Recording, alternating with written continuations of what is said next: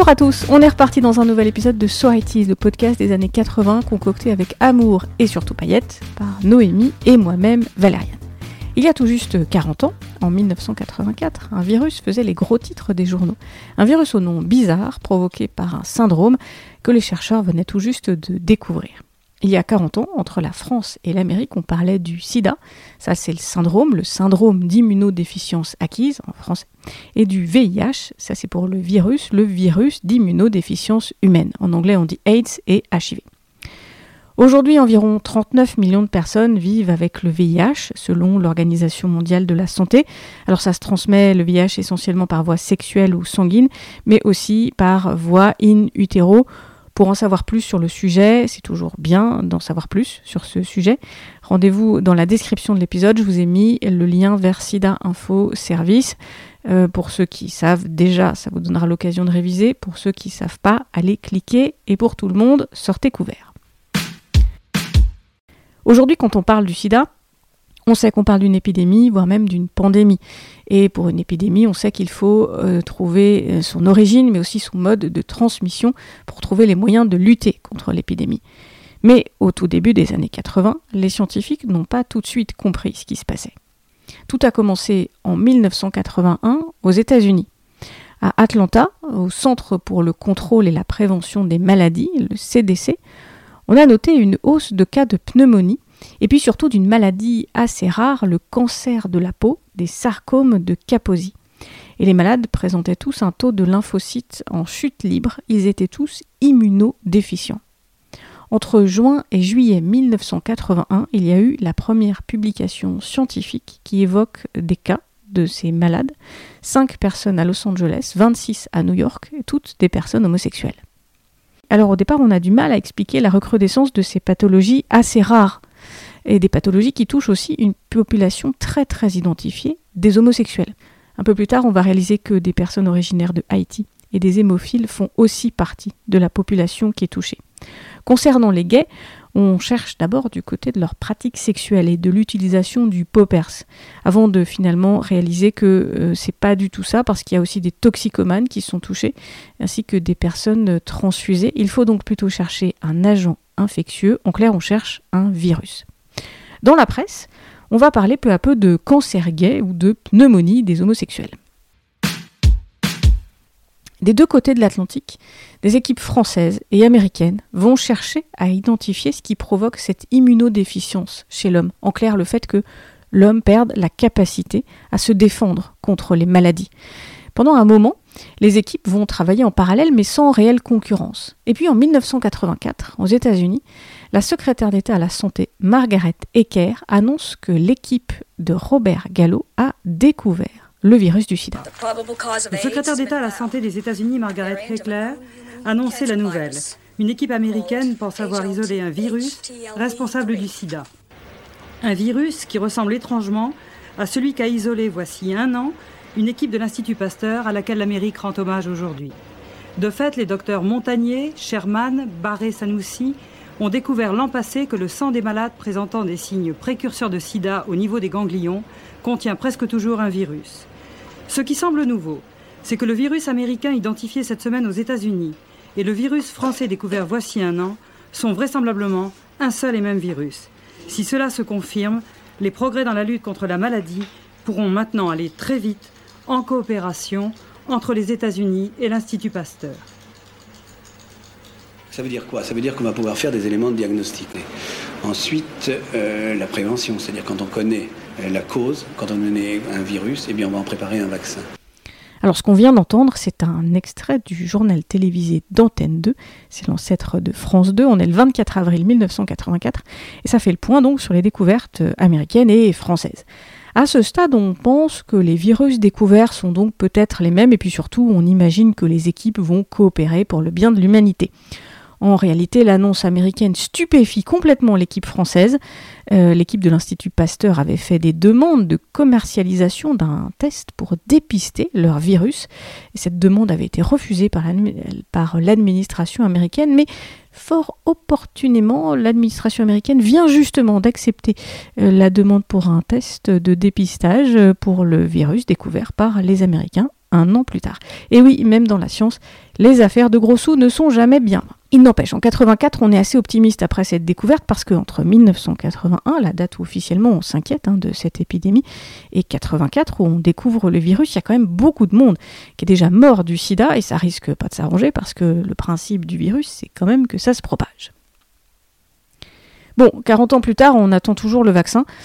En revanche, on a avancé sur la maladie. Si on ne guérit pas du sida aujourd'hui, on peut vivre avec, grâce notamment à la trithérapie. Notez que c'est quand même pas la panacée. Vivre avec le sida, c'était quelque chose d'impensable au début des années 80, où lorsque les premiers symptômes apparaissaient, on se savait condamné et à court terme, a priori. Justement, en 1984, les perspectives sont assez sombres pour les personnes touchées. La communauté homosexuelle, une des premières concernées, est montrée du doigt. Les premiers malades connus qui meurent du sida meurent officiellement et eh bien d'autres choses. Madame, Monsieur, bonsoir. Il avait su donner du talent aux hommes politiques. Il leur empruntait leur voix et leur verbe pour notre plus grand plaisir. Thierry Leluron avait 34 ans et 17 ans de scène. Il est mort ce matin à Paris d'une longue maladie dont il avait très longtemps préféré nier la gravité pour ménager les siens. Le Luron, c'était l'empêcheur de tourner en rond, un monde politique à lui tout seul, sans la langue de bois, mais avec une, langue sacrément bien pendue. Ça, c'est un extrait du journal télévisé qui annonce la mort du comique Thierry Leluron. La nouvelle peste ou le cancer gay, c'est très stigmatisant et ça retarde probablement euh, la prise en compte d'une réalité inquiétante et qui touche euh, en réalité toute la population. Les médias et les politiciens de droite nous calomniaient. On nous calomniait odieusement. Des personnages importants suggéraient de mettre les homosexuels, les personnes atteintes du VIH, dans des camps, de tatouer VIH sur leur corps. La seule façon de l'arrêter, c'est de mettre les gens en quarantaine. Je ne pense pas qu'il y ait d'autres moyens. Je pense qu'ils vont devoir le faire. Des amoureux étaient mis à la porte des appartements de leurs copains. Ils n'avaient pas le droit d'assister aux funérailles de leurs conjoints. En 1982, aux États-Unis, lors d'un point presse assez surréaliste, le porte-parole de la Maison-Blanche de l'administration Reagan fait même une blague sur le sujet alors qu'il est interpellé très sérieusement sur le nombre de cas de malades. L'administration Reagan ne voulait tout simplement pas reconnaître le problème. On disait à l'époque, et je pense que c'est vrai, que si l'épidémie avait touché la population hétérosexuelle, on s'en serait occupé tout de suite. Mais c'était facile de marginaliser les hommes gays à ce moment-là et de se dire que ça n'intéressait personne. L'administration américaine reconnaîtra plus tard que le président n'a pris conscience de l'épidémie que lorsque l'acteur Rock Hudson révéla publiquement sa maladie et donc de fait son homosexualité. Cette révélation de Rock Hudson va provoquer un élan dans ce qu'on appelle à l'époque le showbiz, mais on aura sans doute l'occasion de parler de ça une autre fois. Revenons à l'année 1984. C'est aussi l'année du décès d'un malade dont on ne connaît pas souvent le nom, mais on connaît bien son surnom, celui qu'on appelle le patient zéro. Comme dans toutes les épidémies, les chercheurs, ils cherchent, ils essayent de remonter à la source. Et la source, c'est souvent les premiers malades, parce que c'est grâce à eux qu'on comprend le mécanisme de transmission de la maladie. Alors dès 1981, le Centre de maladie d'Atlanta s'intéresse donc à ces premiers malades dépistés pour voir quel est leur point commun. Euh, qu'est-ce qui fait qu'il les relie Quel est l'agent? Comment est-ce qu'ils se sont connus peut-être? Pourquoi est-ce que l'épidémie se propage? À un moment, le patient 57 intéresse particulièrement les chercheurs. C'est un steward canadien qui a une vie sexuelle active et qui le revendique. Il est homosexuel, il s'appelle Gaëtan Dugas.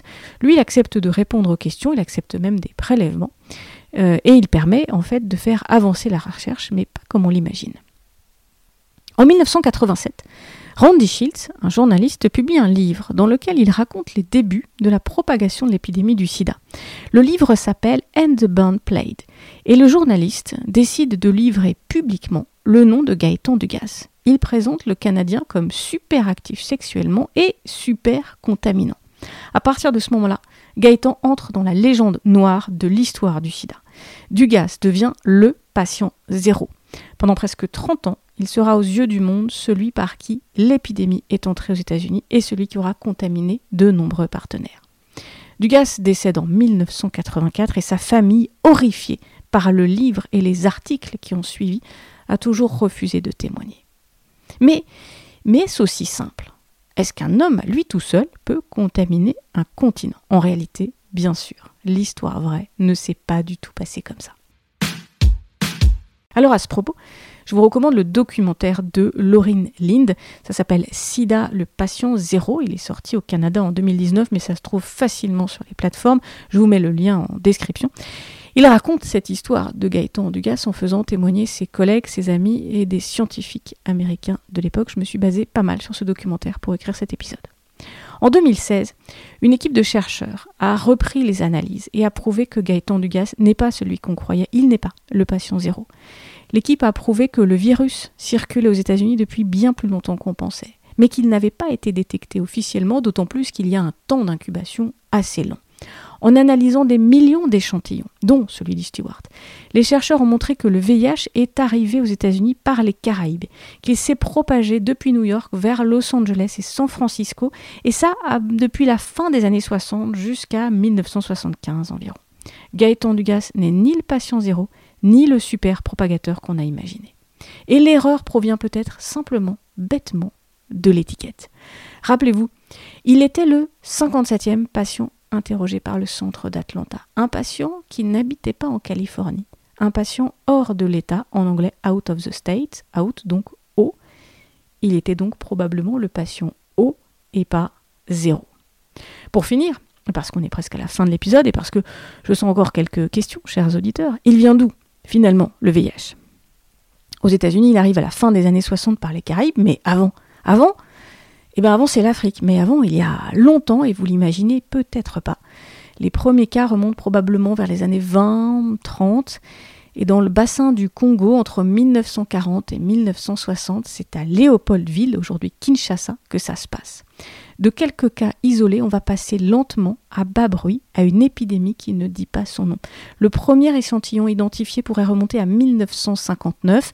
Sporadiquement, l'histoire de la médecine va remonter les cas, va analyser les morts étranges avec tous ces symptômes qui sont plutôt similaires.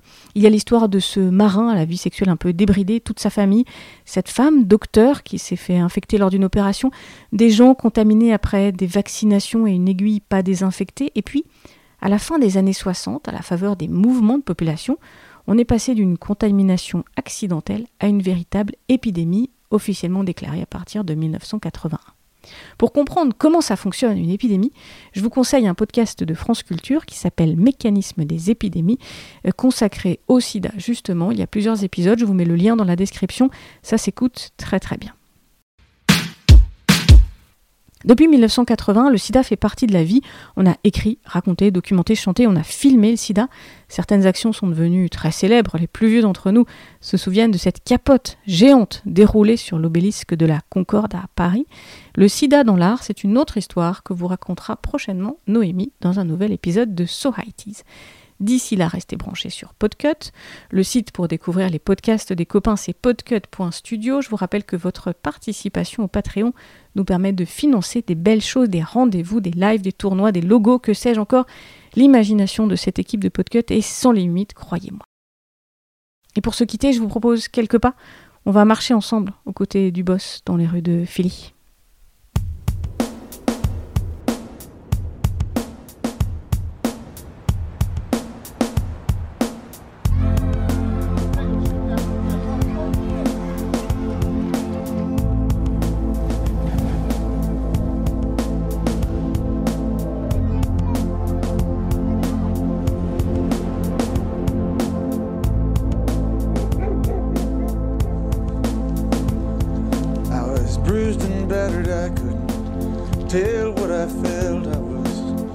Unrecognizable to myself.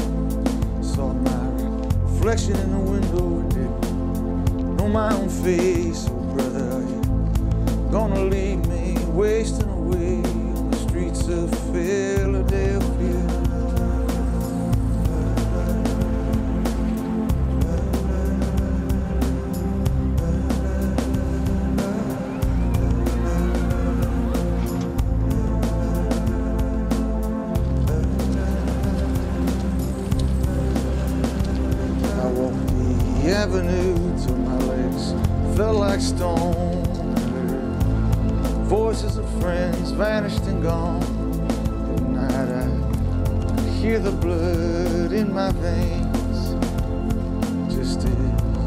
And whispering as the rain, the streets of Philadelphia.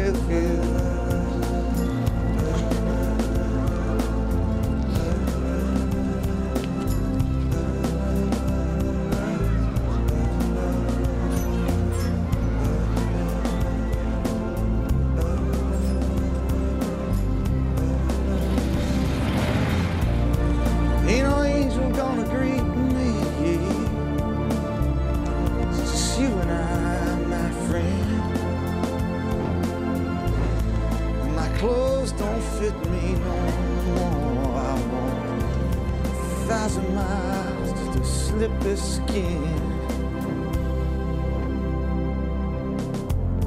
Night is falling, lying awake. I can feel myself fading away. So receive me, brother, with your faithless kiss other alone like this on the streets of Philadelphia.